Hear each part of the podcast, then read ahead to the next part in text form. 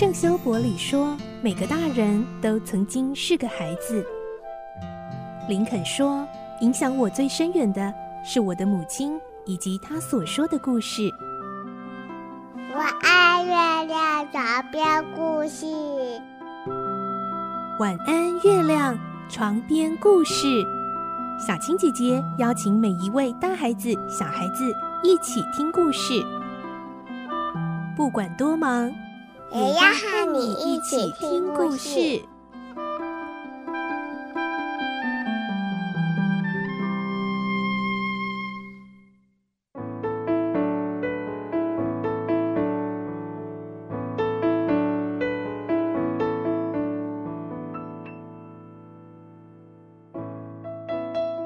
晚安，欢迎你和我们一起听故事。我是小青姐姐。这个星期，小飞侠的故事进入最后两集的精彩结局了。今天是二十九集。我们的故事内容取材自东方出版社《世界少年文学必读经典六十》小飞侠同名书籍。今天我们会听到，历经生死关头，最后终于在彼得的护送下，温蒂和两个弟弟以及空空岛的孩子们飞回家了，也见到达林太太了。但是，一下子多出这么多孩子，达林太太和她的先生会有什么反应呢？来听今天的故事。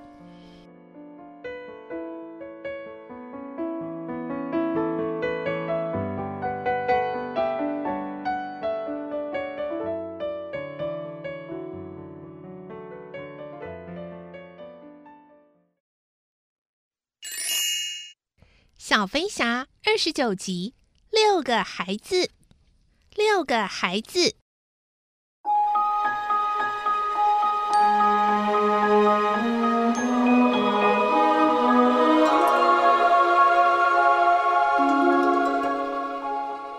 达林先生张大眼睛，说不出话来；狗狗娜娜也掩不住高兴的团团转。几个意外得来的小客人紧张地排成一排，眼里流露出渴望留下的神情。达林太太听到温蒂的说明后，立刻答应要收留他们。可是达林先生就显得有些为难了。六个孩子，六张嘴，哎，哇，到哪里可以凑到这么多的生活费呢？双胞胎里其中一个很骄傲地说：“如果你觉得我们人数太多了，我们可以离开的。”温蒂用充满希望的声音叫着：“爸爸。”约翰也说：“我每天只要喝半杯牛奶就好，其余的都可以分给他们。”麦克说：“我睡摇篮，他们可以睡我的床。”尼布斯恳切地说：“你也可以把我们安置在客厅里，或者是任何你觉得方便的地方。”达林太太看到先生小气的样子，心里很难过。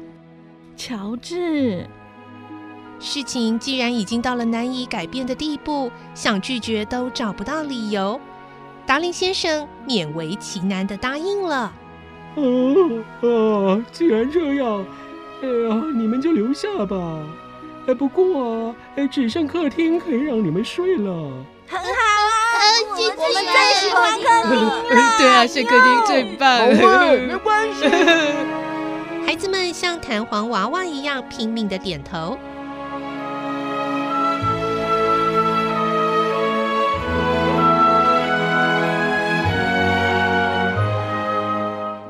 嗯，那么呃你们就跟我来吧。达林先生也马上调整了心态，领着孩子们下楼。你们呢？得要自己去找喜欢的角落。好棒啊！我要火炉边，我要沙发旁，我要我要那个窗户下面。他们一路蹦跳着出去，像一群跳凯旋舞的印第安战士。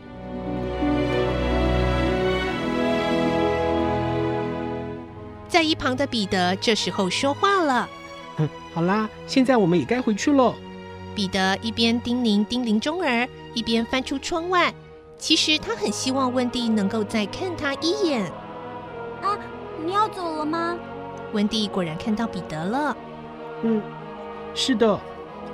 你不和我的爸爸妈妈说说话？嗯，不用了。哎，你不告诉他们空空岛的事？不。达林太太走到窗户前，温和地告诉彼得：“我们收留了其他的孩子，也很乐意收留你啊，留下来吧。”“嗯，你会送我去上学吗？”“会呀。”“也会叫我去工作吗？”“嗯，我想是的。”“不久，我就会长大了。”“没错。”“哎呦，我就是不喜欢这样嘛，我一点都不想变成大人啊。嗯，你想啊。”嗯，哪天早上醒来，我摸摸下巴，哎，结果发现自己长出胡须来了，哇，那会多难看哦！温蒂安慰他：“就算你长了胡须，我还是会喜欢你的。”是的，不论你长多大，我们都永远喜欢你。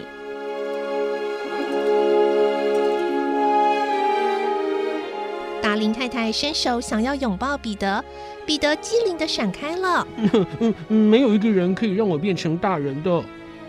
但是你一个人怎么生活呢？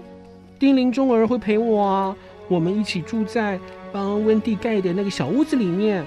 哎，喏，哎，就是现在放在海盗船上面那一家。我会拜托其他的精灵一起把房子抬到树上，这样每天晚上都可以跟星星讲话了。彼得好像故意炫耀的这么说着，而温蒂听了也羡慕的笑了。哇，多好玩呢！我也好想去看看。对啊，海盗没了，可是还有人鱼，还有印第安人，有野兽和鳄鱼，哎，还有空空鸟，我们可以玩不同的游戏哎。彼得想要说动温蒂，跟他回到空空岛。